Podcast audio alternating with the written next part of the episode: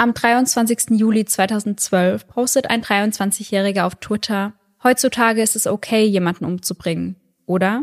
Vielleicht mache ich das. Seine Freunde beginnen ihn aufzustacheln, sagen, dass er sie aus dem Weg räumen müsse. Für die Freunde ist das alles nur ein Spaß. Doch für den Verfasser des eben genannten Tweets ist das alles tödlicher Ernst. Wow, also an der Stelle erstmal nein, heutzutage ist es nicht okay, jemanden umzubringen. Also allein der Tweet verrät ja schon, was in dieser Folge wahrscheinlich hier wieder abgeht. Und somit Hello an jeden True Crime Junkie, der heute wieder bei Ice in the Dark eingeschaltet hat. Sarah und ich erzählen uns hier jeden Sonntag einen wahren Kriminalfall aus aller Welt und wechseln uns dabei immer ab. Und heute bin ich wieder dran und für uns geht's heute gemeinsam nach England. Da waren wir jetzt auch schon ein Weilchen nicht mehr. Ja. Bei unserer Recherche konzentrieren wir uns hauptsächlich auf Internetquellen. Das bedeutet, wir lesen Dutzende Artikel, die wir online finden. Wir schauen uns auch die Prozess- und Überwachungsvideos an, wenn es die denn gibt. Und im besten Fall besorgen wir uns ein dazugehöriges Buch. All die Informationen, die wir daraus dann eben zusammensammeln, die packen wir dann für euch in unsere jeweilige Folge. Und wenn euch das Endergebnis gefällt, dann vergesst auf gar keinen Fall, uns zu abonnieren. Yes.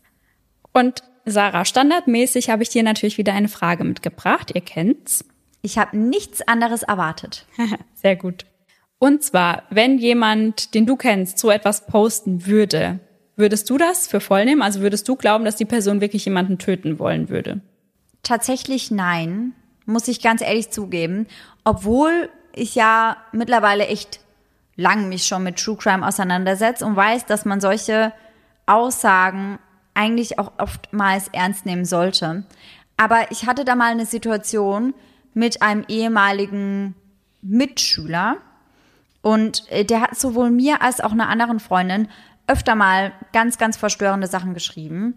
Der war auch psychisch nicht so auf der Höhe, also der war auch eine Zeit lang in der Klinik deswegen und ihm ging es auch oft nicht so gut. Und er hat ganz vielen ehemaligen Mitschülern oftmals geschrieben, dass irgendwann der Tag kommen wird, an dem alle das bekommen, was sie eben verdienen. Und ich muss sagen, erstens habe ich mich da oft nicht so unwohl mitgefühlt, weil der mir gegenüber nie blöd wurde, weil ich auch nie so ein blödes Verhältnis mit ihm hatte. Aber einige der Schüler, die ihn schon geärgert haben, da dachte ich mir schon, boah, das könnte auch blöd ausgehen, weil der schon in der Schule auch oftmals der Außenseiter war, schon eher so eine Person, die ab und an mal geärgert wurde und ich und meine Freundin, die auch die Nachrichten bekommen haben, wir haben uns da öfter mal für eingesetzt, aber du kommst halt gegen so ein paar acht, neun, zehn Klässler, die machen wollen, was sie wollen, halt eh nicht an. Ja. Und deswegen konnten wir da auch nicht wirklich viel bewirken und haben es teilweise auch gar nicht getraut, manchmal was zu sagen, weil man ja auch Angst hat, dann irgendwie selbst so ein bisschen ins Visier zu geraten. Aber bei ihm habe ich mir echt ein paar Mal überlegt und da habe ich auch mit meiner Freundin drüber gesprochen, sollten wir da vielleicht mal jemanden informieren und mit ins Boot holen, weil ich ihn halt gar nicht mehr einschätzen konnte und ich gar nicht ja. wusste, steckt da was hinter oder steckt da nichts hinter. Letztendlich haben wir es aber nie gemacht. Und das wäre halt auch so eine Situation, wenn da mal was passieren würde, dann würden wahrscheinlich ganz viele Leute sagen, der war schon immer komisch, das wundert mich bei dem irgendwie nicht. Aber man kann sich dann irgendwie doch nicht vorstellen. Man denkt dann doch immer, ach Quatsch, der faselt da ein bisschen was vor sich hin, aber der wird niemals jemandem was machen. Ich nehme das nicht ernst. Also schwierig. Vor allem in dem Alter, in dem ihr damals wart. Also da glaube ich, ist das ja noch mal schwieriger, das einzuschätzen. Ich meine, jetzt, ja. wenn das jetzt irgendeine sehr enge Freundin von mir wäre, die das posten würde, würde ich das auch nicht ernst nehmen, weil ich denke, ich kenne sie ja. Also ich kann mir ja, das nicht vorstellen, das, das, würde nicht passieren. Ich meine, ich würde vielleicht schon mal nachfragen, wenn mir das jetzt wirklich ernst vorkommen würde oder wenn ich merken würde, okay, da stimmt vielleicht ja. was nicht, ihr geht's gerade nicht gut, aber ich würde das auch nicht so ernst nehmen. Also ich würde nicht davon ausgehen, dass sie dann wirklich rausgeht und jemanden tötet.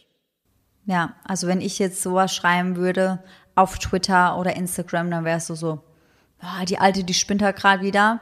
Ja. Aber da ist nichts hinten dran, weil ja. du mich als Person kennst. Genau. Und das genau. denken halt ganz, ganz, ganz viele. Aber manchmal weiß man eben halt doch nicht, was tief im Inneren schlummert oder was da halt drin steckt. Und ich glaube, gerade wir beide wissen das eigentlich am besten, nachdem wir uns jetzt mit, keine Ahnung, 157 Fällen intensiv beschäftigt haben und noch tausendmal mehr gehört haben. Also, aber ja, man will das da nicht wahrhaben. Man glaubt halt auch selbst ja auch immer nicht, dass es einen selbst trifft. Und ich glaube, das ist eben genau das Gleiche. Man denkt nicht, dass es einen selbst trifft und man denkt auch nicht, dass irgendjemand sowas machen würde, den man kennt. Ja, voll, ja. Und dass man solche Postings doch ernst nehmen sollte, das zeigt auf jeden Fall der heutige Fall. Und damit würde ich sagen, steigen wir jetzt direkt ein. Ich bin sehr gespannt, was du zu erzählen hast. Und Laura, wie happy bist du, dass wir uns bald wieder in Person sehen und so auch weniger telefonieren müssen? To be honest, sehr happy. Also natürlich, weil ich dich wieder bei mir habe und, wie wir alle wissen, telefonieren nicht mein liebstes To-Do ist. Und wenn du wieder da bist, hast du auch nicht mehr das Problem, so endlos viele Sprachnachrichten von mir anhören zu müssen. Naja, aber ich glaube ja, diese kurzen Sprachnachrichten, die werden auch in Deutschland nicht weniger werden, so wie ich dich kenne. Ich gebe mein Bestes, aber versprechen kann ich natürlich nichts. Aber an der Stelle sprechen wir jetzt erst einmal über unseren heutigen Werbepartner Simon Mobile, der uns ja schon eine Weile begleitet, denn Simon Mobile bietet den perfekten Mobilfunkvertrag mit viel Datenvolumen zum günstigen Preis. Wer jetzt einen Vertrag bei Simon Mobile abschließt, bekommt zunächst einmal 100 GB Datenvolumen für die ersten zwölf Monate geschenkt. Einfach so. Und das kann ja wohl jeder gut gebrauchen. Also wir beide nutzen das ja oft zum Beispiel, wenn wir am Reisen sind und unsere aktuellen Trash-TV-Folgen streamen wollen. Ja, essentiell auf jeden Fall. Ansonsten gibt es bei Simon Mobile normalerweise 12, 17 oder 27 GB Datenvolumen und das schon ab 8,99 Euro im Monat. Und man kann monatlich zwischen den 12, 17 und 27 GB wechseln, je nach Bedarf, was ich persönlich besonders praktisch finde. Ja, ich auf jeden Fall auch. Aber bei Simon habt ihr noch weitere Vorteile. Ihr könnt zum Beispiel monatlich kündigen. Dann habt ihr noch eine Top-D-Netz-Qualität inklusive kostenlosem 5G. Und was wir zwei, Sarah, ja die letzten Monate viel gebraucht haben, die AllNet Flat und das Wi-Fi Calling. Und das alles bekommt ihr bei Simon Mobile. Und hier NeukundInnen wieder aufgepasst. Wer jetzt auf simonmobile.de oder in der App mit dem Code DARK2, also DARK groß und zusammengeschrieben und die Zahl 2 dahinter, einen Vertrag abschließt, bekommt für 12 Monate monatlich 2 GB geschenkt. Das Angebot ist nur bis zum 13.05.2024 gültig, also gar nicht mehr so lang. Und alle Infos findet ihr auf simon.link slash Eyes in the Dark und wie immer auch nochmal bei uns in den Show Notes. In der heutigen Folge verschlägt es uns nach längerer Zeit mal wieder nach England. Genauer gesagt in Swanley Village, südöstlich von London. Dort lebt Jessica Jarvis gemeinsam mit ihrer vier Jahre älteren Schwester Gemma und ihren Eltern Adele und Mark. Jessica wird am 28. April 1989 geboren und wird schnell das Herzstück der Familie Jarvis.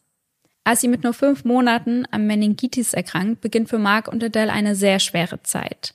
Dabei handelt es sich um eine Hirnhautentzündung.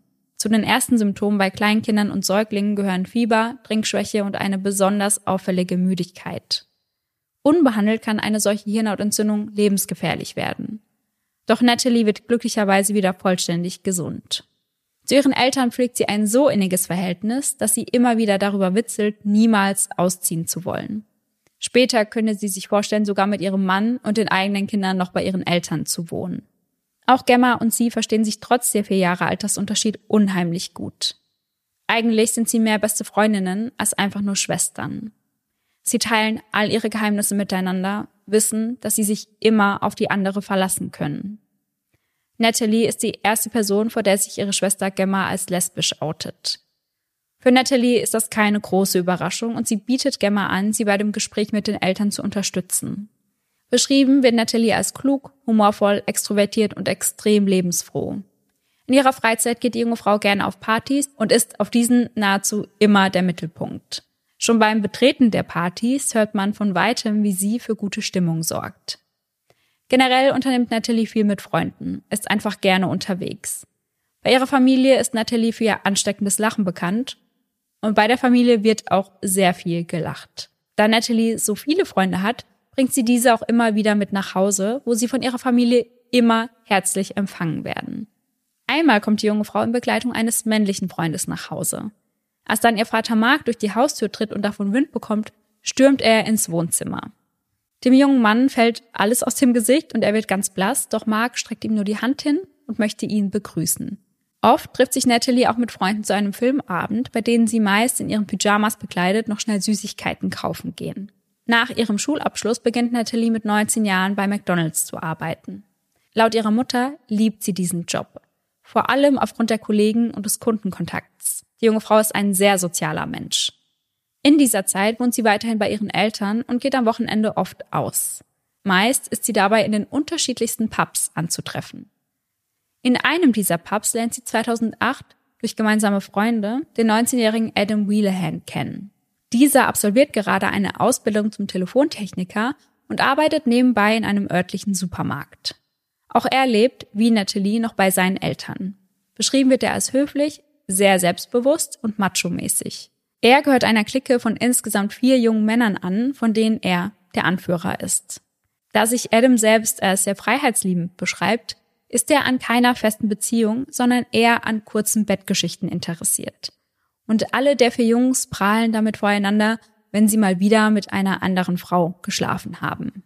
Da er, wie gesagt, der Anführer dieser jungen Männer ist, bestärken sie ihn in allem, was er tut und würden sich vermutlich niemals trauen, ihn auch nur mit einem Wort zu kritisieren.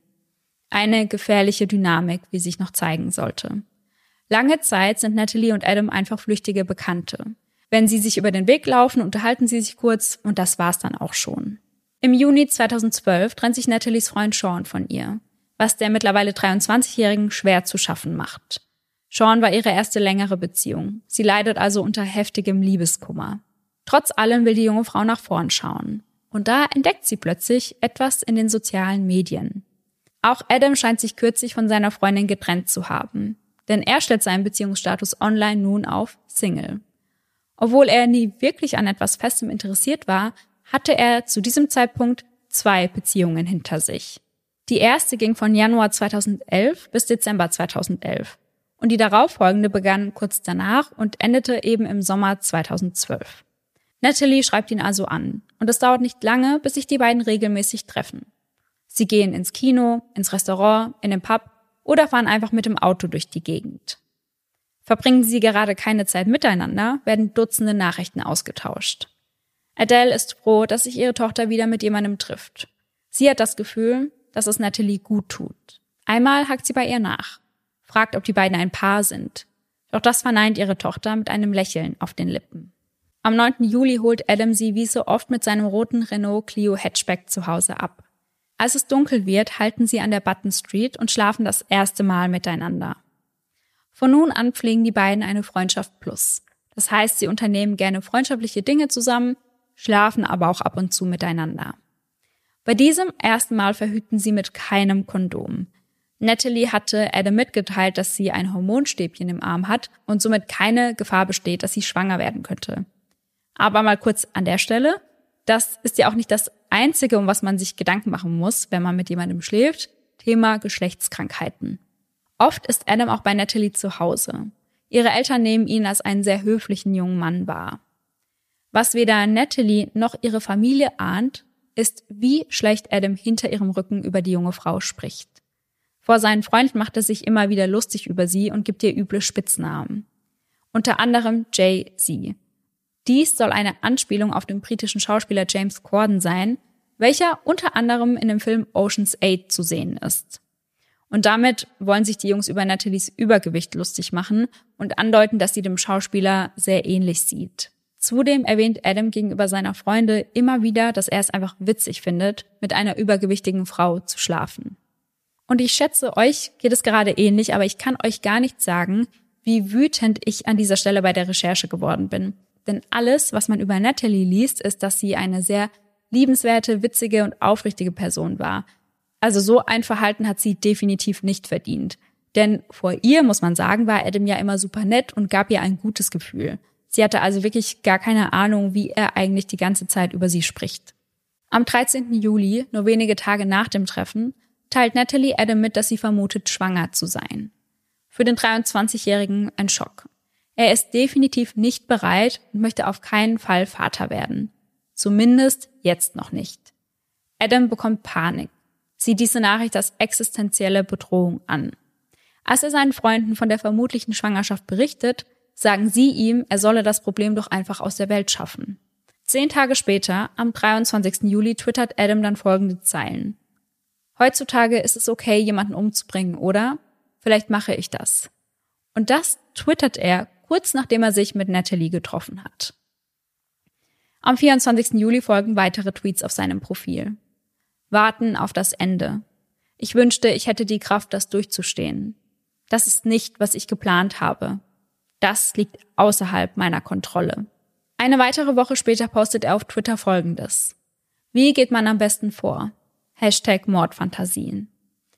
Immer wieder fragt er seine Freunde um Rat, möchte wissen, wie er Natalie am besten aus dem Weg schaffen kann. Die drei Jungs gehen davon aus, dass das alles ein makaberer, nicht ernst gemeinter Scherz sei. Und auch wenn ich nicht verstehen kann, wie man sowas als Scherz schreiben kann, erhält Adam am 6. September eine Nachricht seines Freundes Tom. Darin schreibt dieser, To Mr. Wheelahan. Er stecht die Bitch verdammt nochmal. Oder so. Seine Antwort darauf, geht wohl nicht anders. Ohne es, laut eigenen Aussagen, wirklich ernst zu nehmen, stacheln ihn seine Freunde immer weiter auf.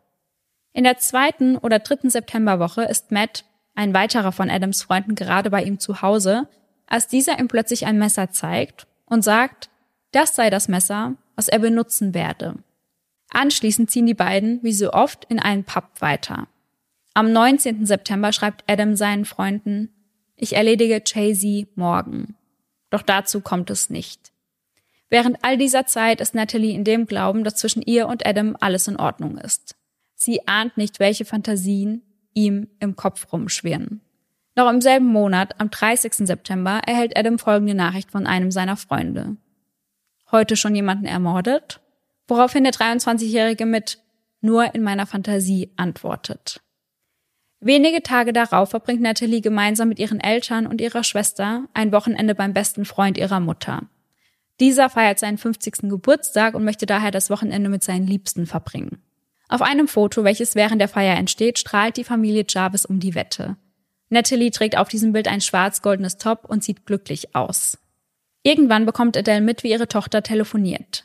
Sie scheint mit Adam zu sprechen und die beiden streiten sich. Worüber weiß niemand, denn Natalie möchte nicht darüber reden. Dennoch lässt sie sich davon nicht die Stimmung vermasseln und genießt die Party weiterhin in vollen Zügen. Auf Gemma wirkt es nicht so, als habe es sich dabei um einen großen Streit gehandelt. Es scheint also alles in Ordnung zu sein. Am 1. Oktober holt Adam Natalie mal wieder von der Arbeit ab. Das macht er oft. Gemeinsam mit einer Freundin fahren sie zu einem Burgerladen. Die Freundin bleibt dort, während Adam und Natalie wieder mit dem Auto durch die Gegend fahren und dabei Musik hören. Später am Abend postet die 23-Jährige auf Facebook, ich wurde gekidnappt. Kann jemand kommen und mich retten? Gefolgt von drei Ausrufezeichen. Als Gemma diesen Post liest, ist sie sofort beunruhigt und wählt Natalies Nummer. Diese lacht, nennt ihre Schwester eine Stalkerin und sagt, das alles sei nur ein Spaß gewesen. Doch war das wirklich so? Am selben Abend schreibt Adam seinen Freunden nämlich Folgendes. Ich wollte es durchziehen, als sie im Auto saß. Aber dann hat sie auf Social Media geschrieben, dass sie entführt wird. Ich hatte schon mein Messer parat. Durch die Nachrichten seiner Freunde fühlt sich Adam in seinem Vorhaben bestätigt, glaubt es sei gerechtfertigt, Natalie zu töten. Zwei Tage darauf bittet Natalie ihren Vater, sie von der Arbeit abzuholen, da sie früher Feierabend machen kann als geplant. Mark tut seiner Tochter den Gefallen und sammelt sie ein. Zu Hause angekommen springt Natalie erst einmal unter die Dusche und möchte anschließend mit ihrer Freundin Chelsea einen Film schauen und quatschen. Chelsea wohnt bereits seit Juli bei der Familie Jarvis. Als sich die beiden Mädels gerade Bett fertig machen, erhält Natalie eine Nachricht von Adam. Er fragt, ob er sie noch an diesem Abend abholen kann und sie über ihre Beziehung sprechen können. Weiter deutet er an, dass sie im Auto Sex haben könnten. Natalie willigt ein. Währenddessen liegt ihre Mutter im Bett und schaut ein wenig fern. Plötzlich kommt ihre Tochter ins Zimmer, kuschelt sich an sie und teilt ihr mit, dass sie sich noch mit Adam treffen werde. Bevor sie geht, dreht sie sich noch einmal zu ihrer Mutter um und sagt, bis später, ich hab dich lieb, Mom. Doch ein später sollte es nicht mehr geben. Es ist 22.30 Uhr, als sie nur in ihrem Pyjama und einem Bademantel bekleidet zu Adams Auto nach draußen geht. Als sie bei ihm einsteigt, ahnt sie nicht, dass sie nicht nur zu zweit im Wagen sind. Tom, über den wir schon einmal gesprochen haben, liegt im Kofferraum. Die beiden, also Adam und Tom, waren zuvor gemeinsam unterwegs gewesen. Aufnahmen einer Überwachungskamera zeigen, wie sie von Pub zu Pub ziehen. Sie begannen im Ruxley Park Golf Club, gingen dann um 20.30 Uhr zum Taylor's Chalk Pub in der Footscray High Street und anschließend in den Portrait Pub. Während der Fahrt bemerkt Natalie jedoch, dass die Warnleuchte des Kofferraums immer wieder aufblinkt. Daraufhin bittet sie Adam rechts ranzufahren. Er hält an einem Parkplatz einer wenig befahrenen dunklen Straße eines Gewerbegebiets. Ganz genau in der Nähe der Kreuzung der Button Street und der Swanley Village Road. Um 22.45 Uhr sieht man die beiden auf Überwachungsaufnahmen aus dem Auto steigen. Natalie möchte nachsehen, was mit dem Kofferraum los ist und bewegt sich auf diesen zu. Weit kommt sie dabei nicht. Adam zieht sein Messer und beginnt immer und immer wieder auf sie einzustechen. Natalie versucht zu fliehen. Später wird sich eine Blutspur die Straße entlang ziehen und das für ganze 148 Meter. Als die junge Frau dann am Boden liegt, greift sich Adam ihr Handy und schmeißt es ins Gebüsch. Natalie fleht ihn an. Ich sterbe, bitte ruf meine Mama an. Doch Adam denkt gar nicht dran. Bereits nach 20 Sekunden steigt Tom aus dem Kofferraum aus und sieht Adam und Natalie nur aus der Entfernung. Er weiß nicht, was er tun soll. Erst in diesem Moment realisiert er, dass sein Freund all die Drohungen nun tatsächlich in die Realität umsetzt. Er setzt sich in das Steuer und wendet den Wagen. Adam springt zu ihm ins Auto und drängt ihn dazu, loszufahren. Natalie lassen sie blutend am Straßenrand zurück. Bereits um 22.50 Uhr entdecken Passanten die junge Frau, die halb auf dem Gehweg und halb auf der Straße liegt. Alles ist voller Blut. Umgehend wählen sie den Notruf. Dem Operator am Telefon sagen sie, dass sie nicht mehr atmet und sie auch keinen Puls mehr spüren. Dieser sagt ihnen daraufhin, dass sie Natalie auf den Rücken drehen sollen. Der Notarzt erreicht den Tatort um 23.26 Uhr und nur vier Minuten später wird Natalie für tot erklärt. Ihre Hausschuhe liegen 80 Meter voneinander entfernt. Vermutlich hatte sie diese während der Flucht verloren.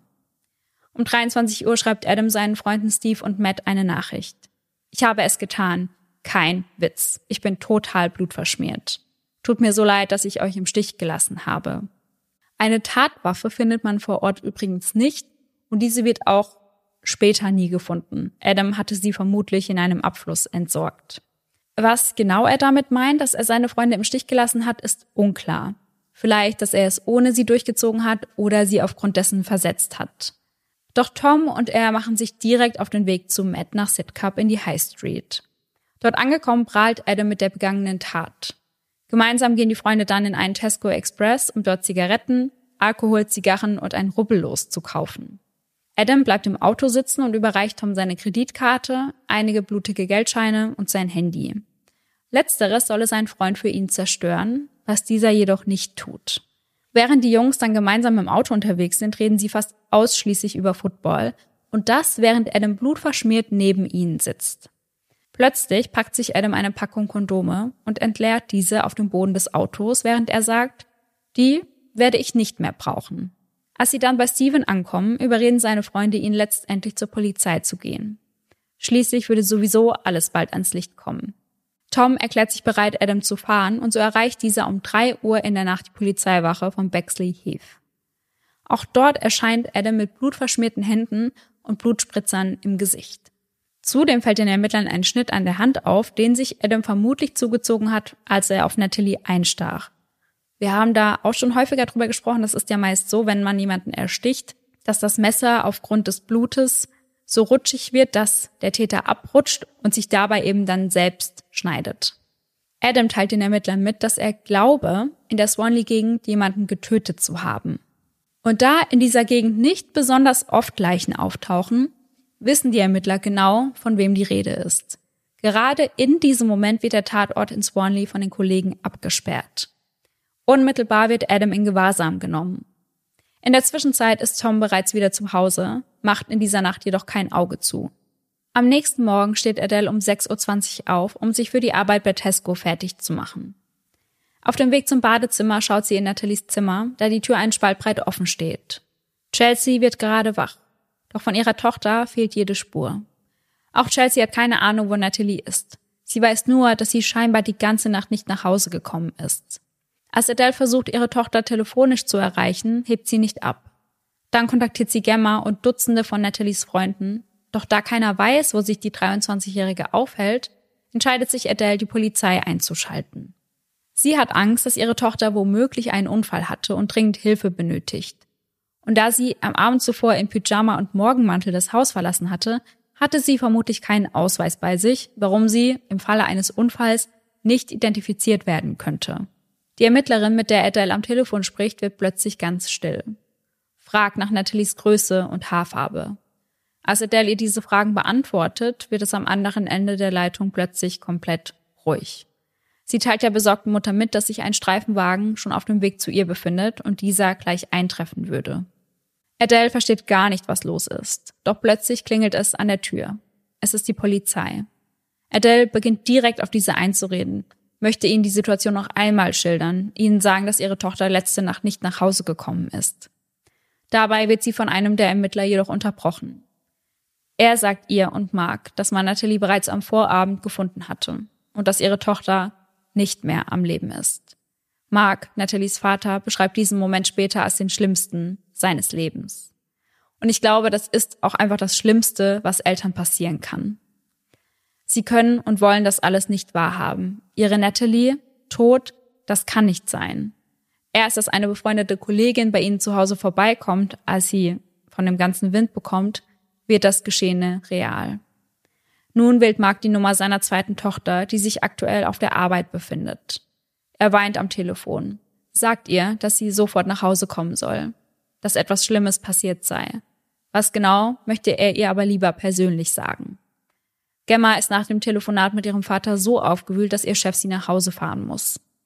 Sie fühlt sich nicht dazu in der Lage, sich selbst hinter das Steuer zu setzen. Während die beiden im Auto sitzen, hört Gemma im Radio, dass man am Abend zuvor in der Nähe eine Frauenleiche gefunden hatte. Umgehend bekommt sie ein ungutes Gefühl und als sie dann zu Hause eintrifft, wird dieses Gefühl bestätigt. Bei der Frauenleiche handelt es sich um ihre kleine Schwester Natalie, ihre beste Freundin. Am 5. Oktober, einen Tag später, wählt Tom die Nummer seiner Ex-Freundin Stephanie. Sie beginnt zu weinen, als sie darüber informiert wird, dass Adam einen Menschen getötet hatte. Irgendwann weint sie so heftig, dass sie kaum ein Wort von dem versteht, was Tom ihr versucht zu sagen. Einen weiteren Tag später muss Nathalies Leiche offiziell identifiziert werden. Als ihre Familie eintrifft, liegt ihre Tochter, Schwester und Nichte hinter einer Glasscheibe, mit einem Tuch bis zum Hals bedeckt. Letztendlich werden ihre Eltern und auch ihre Schwester zu ihr gelassen. Sie verabschieden sich von Natalie, indem sie ihr einen letzten Kuss auf die Wange geben.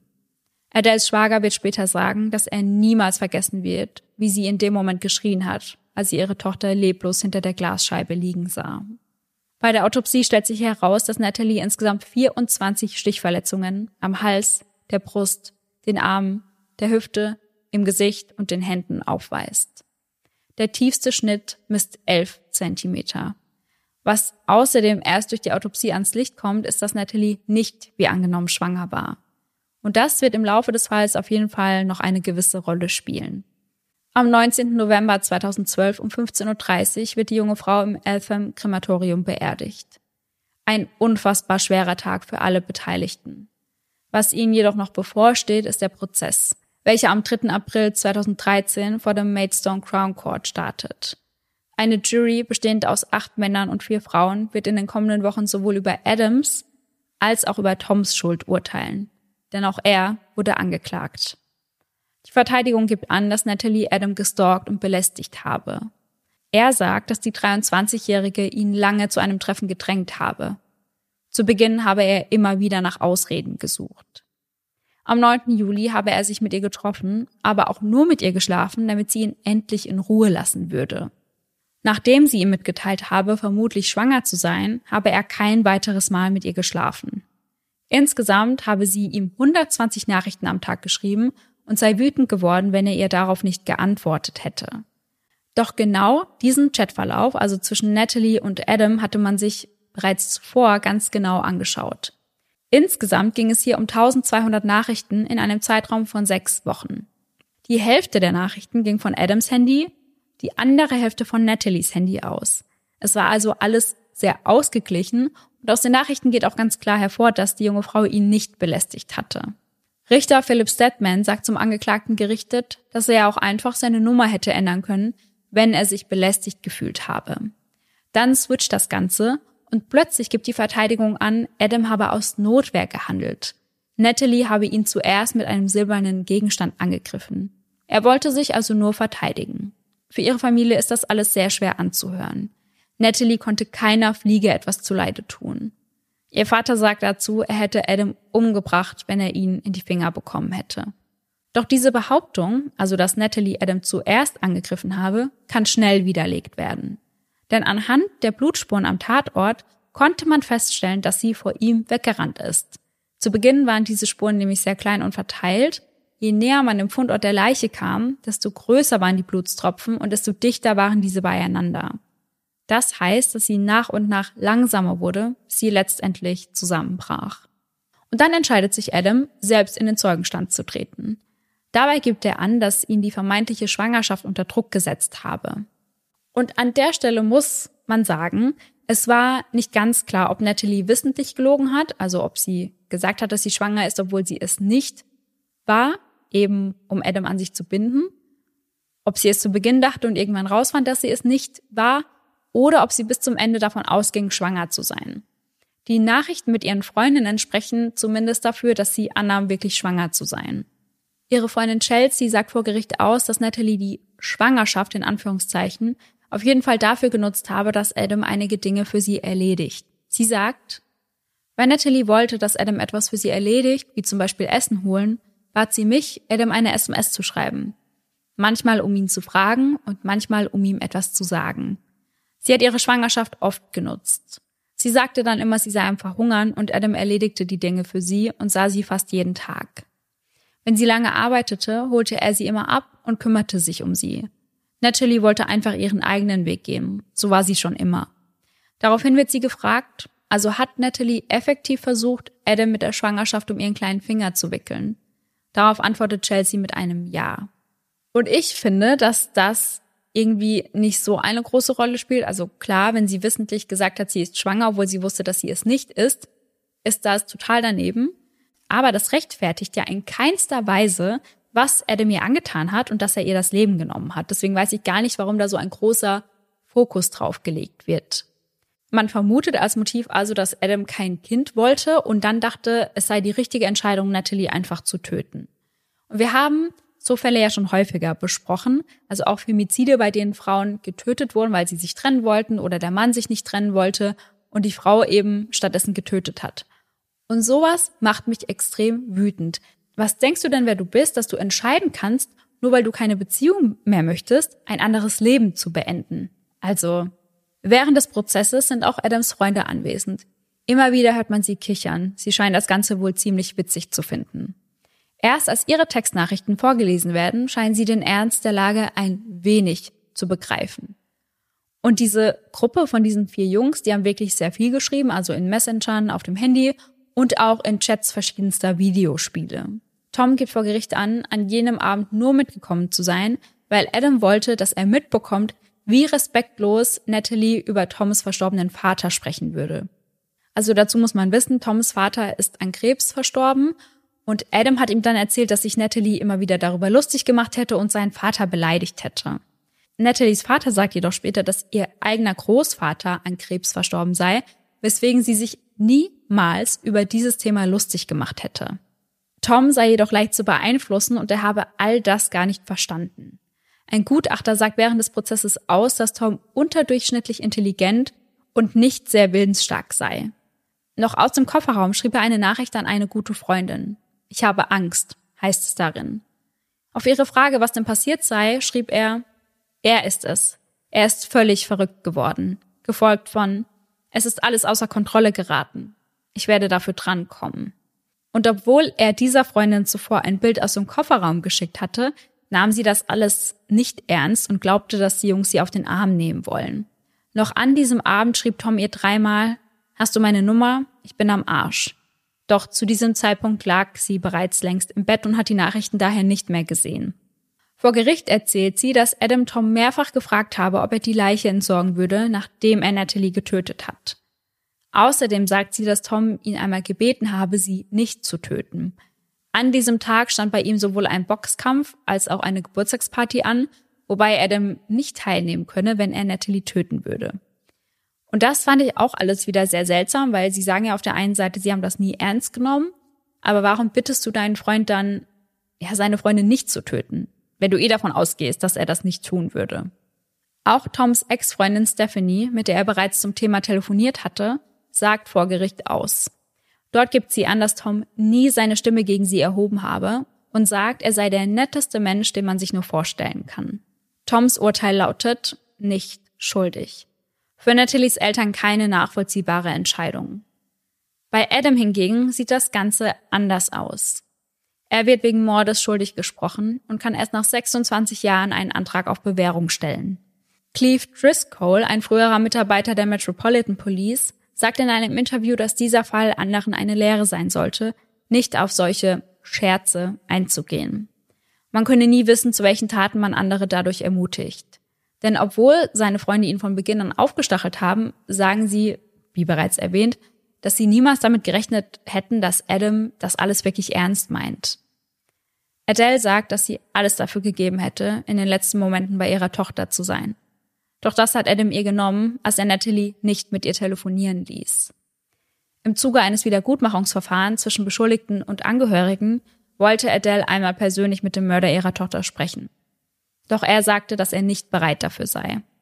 Denn Adele und Mark fragen sich bis heute, was der letztendliche Grund für die Tat war. Also klar hat sich Adam durch die Schwangerschaft unter Druck gesetzt gefühlt, aber sie sagen, dass sie bis heute keinen Grund sehen, warum Adam ihre Tochter getötet hat. Mark fährt immer mal wieder zum Tatort, besonders wenn es nass und dunkel ist, genau wie an jenem Abend, an dem er seine Tochter für immer verloren hat. Gemma trifft der Tod ihrer Schwester ebenfalls besonders hart.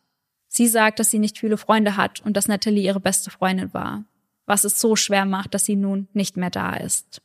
Für die Familie gibt es ein Leben davor und ein Leben danach und sie würden alles dafür geben, wieder das Leben davor zu haben. Seit Natalie nicht mehr da ist, fühlt sich für sie alles so trostlos und leer an. Zehn Jahre nach dem grausamen Mord an Natalie treffen sich Freunde und Familie, um auf Natalie anzustoßen und sie zu feiern. Dabei trinken sie Sauers-Shots, denn die hatte Natalie besonders gern getrunken, und zwar so gern, dass sie sich einen davon sogar auf den Fuß tätowieren ließ.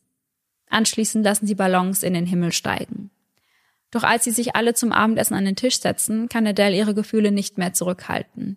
Später sagt sie, ich hatte all die Leute da und wollte ihnen sagen, dass es mir gut geht. Aber als ich mich zum Abendessen hinsetzte, brach ich einfach in Tränen aus. Ich entschuldigte mich immer wieder und sie sagten mir, dass ich es nicht wagen sollte, mich zu entschuldigen. Ich hatte das Gefühl, dass ich ein riesiges Gewicht auf meiner Brust hatte, was nicht verschwinden wollte. Außerdem sagt sie, dass sie ihren Liebsten immer wieder versichert, dass sie okay sei und das sei sie auch. Jedoch sei sie gebrochen. Für sie fühlt es sich immer noch an, als sei das alles erst gestern passiert. In einem Interview sagt sie, wenn Natalie an einer Krankheit gestorben wäre, dann wäre mein Herz ebenfalls gebrochen. Aber es wäre mehr normal gewesen. Der einzige Grund für sie, noch weiterzumachen, ist ihre Tochter Gemma. Sie sei alles, was sie noch hat. Und ich muss jetzt ganz am Ende sagen, ich habe auch ein Video von Natalie und ihrer Familie gesehen und sie mhm. und ihre mhm. Familie hat ja gesagt, dass sie ja so bekannt war für ihr ansteckendes Lachen und sie hatte wirklich ein ansteckendes Lachen. Ich habe dieses Video gesehen, wo sie mit ihrem Papa so Späße macht und sie lacht total viel und man wollte unbedingt mitlachen. Man hat so gemerkt, die ja. Familie hat so ein schönes Verhältnis zueinander, die lachen total viel miteinander, dass einfach alles ja so herzlich und das hat's finde ich so schlimm gemacht. Das hat mir so wehgetan auf der ja, einen voll. Seite, das zu sehen. Und voll, wenn man sieht, dass sie so lebensfroh war und ja. ihr das halt genommen wurde wegen so einer Banalität. Und was ich auch schlimm fand, dass er ihr verwehrt hat, mit ihrer Mutter zu sprechen, weil ihre Mutter und sie, sie waren ja wirklich ganz, ganz eng. Übel. Und dass er ihr nicht nochmal gelassen hat, dass sie irgendwie ein paar letzte Worte an ihre Mutter sprechen kann. Das fand ihre Mutter ja im Nachhinein auch so schlimm, weil Mhm. Es hätte die Möglichkeit gegeben und er hat einfach ihr Handy weggeschmissen. Ich finde das so unmenschlich. Also die ganze Tat ist total unmenschlich, aber dass er Voll. ja da noch so eiskalt war, das kann ich einfach ja. absolut nicht ja, verstehen. Das ist so die Kirsche auf der Sahnehaube dann nochmal gewesen. Also alles, was er getan hat, war absolut grauenvoll und brutal und verwerflich, da braucht man gar nicht drüber sprechen. Aber dass er nicht mal ihren letzten Wunsch, weißt du, wenn er sie nicht mehr am Leben lässt, dass er ihr dann nicht mal diesen letzten Wunsch irgendwie gewährt. Aber ich kann mir halt maximal vorstellen, dass er das halt nicht machen wollte, weil er dann Angst hatte. Sie hätte ihr dann easy peasy seinen Namen schreien können. Ja. Und wahrscheinlich war er halt so der Typ Kerl, der dachte, er würde damit davon kommen, weil er schlauer ist als alle anderen. Und wahrscheinlich wollte er einfach nur nicht, dass sie ihm auf die Spur kommen und Ja. hat ihr das deswegen verwehrt, was ich auf der einen Seite irgendwo auch nachvollziehen kann. Aber dennoch, finde ich, macht's das halt einfach nochmal so viel unmenschlicher und so viel kühler. Und das lässt ihn halt in einem ganz, ganz, ganz ekelhaften Licht dastehen irgendwie. Vor allem, weil ich glaube auch, dass das am Anfang der Gedanke war, aber letztendlich, nachdem seine Freunde ihn da so bearbeitet haben, hat er sich ja einige Stunden danach selbst gestellt. So, dann hätte Ja. er, also klar wusste er das in dem Moment noch nicht, aber dann, Ja, ja, es ist einfach total traurig, dass ihr aus diesem Grund das Leben genommen wurde. es ist ein sehr, sehr sinnloser Mord gewesen. Sehr sinnlos. Vor allem, wenn man bedenkt, dass sie im Nachhinein nicht mal schwanger war. Also nicht, dass der Mord gerechtfertigt gewesen wäre, wenn sie das gewesen wäre. Aber das Motiv, das er im Endeffekt hatte, das gab es ja dann eigentlich gar nicht mehr. Ja, also ja. ganz, ganz furchtbar. Und dass da dann so eine ganze Familie wieder komplett zerstört wurde, weil ich finde, der Fall zeigt auch wieder sehr gut, dass es eben in so einem Fall nicht nur ein Opfer gibt, sondern eben ganz, ganz Ja. viele. Ja, ja, ja, auf jeden Fall. Auf jeden Fall. Lasst uns auf jeden Fall gerne wieder eure Gedanken zu dem Fall auf Instagram unter eisenthedark.podcast zukommen. Und ansonsten wäre ich jetzt auf jeden Fall bereit für einen Gänsehaut-to-go-Moment. Und das wusste auch die liebe Franzi. Die hat uns nämlich extra einen Gänsehaut-to-go-Moment zugeschickt. Und ich habe euch den heute mitgebracht.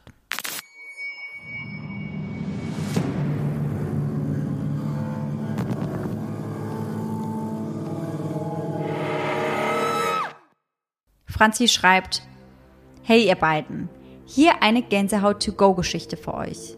Mir ist heute etwas echt Merkwürdiges passiert.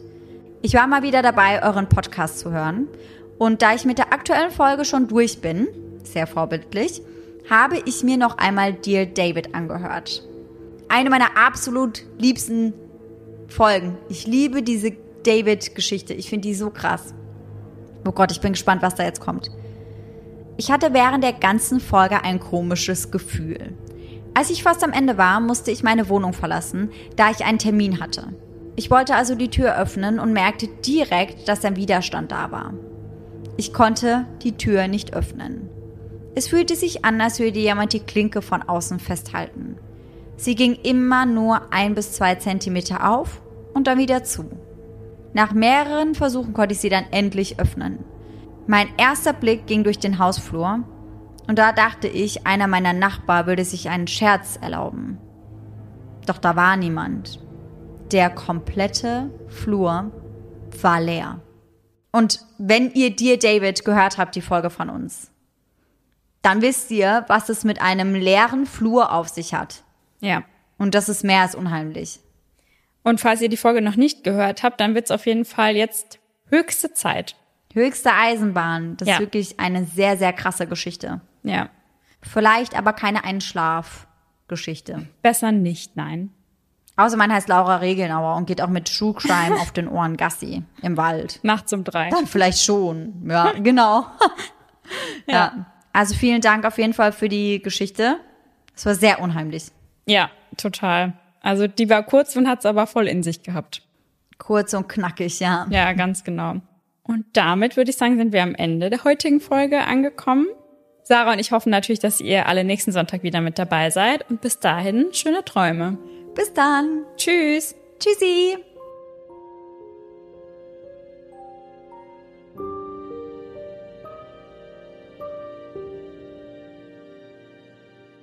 Wir hoffen natürlich alle, dass, wir hoffen natürlich alle, ja. Wir hoffen natürlich, dass ihr alle nicht, Ich und meine verschiedenen Persönlichkeiten auch. ja, die auch. Ciao, Sarah. Wir haben jetzt drei Stunden Alright. 36 Material. Geschafft. Beiden Folgen. Tschüssi. Der 7-One Audio Podcast-Tipp.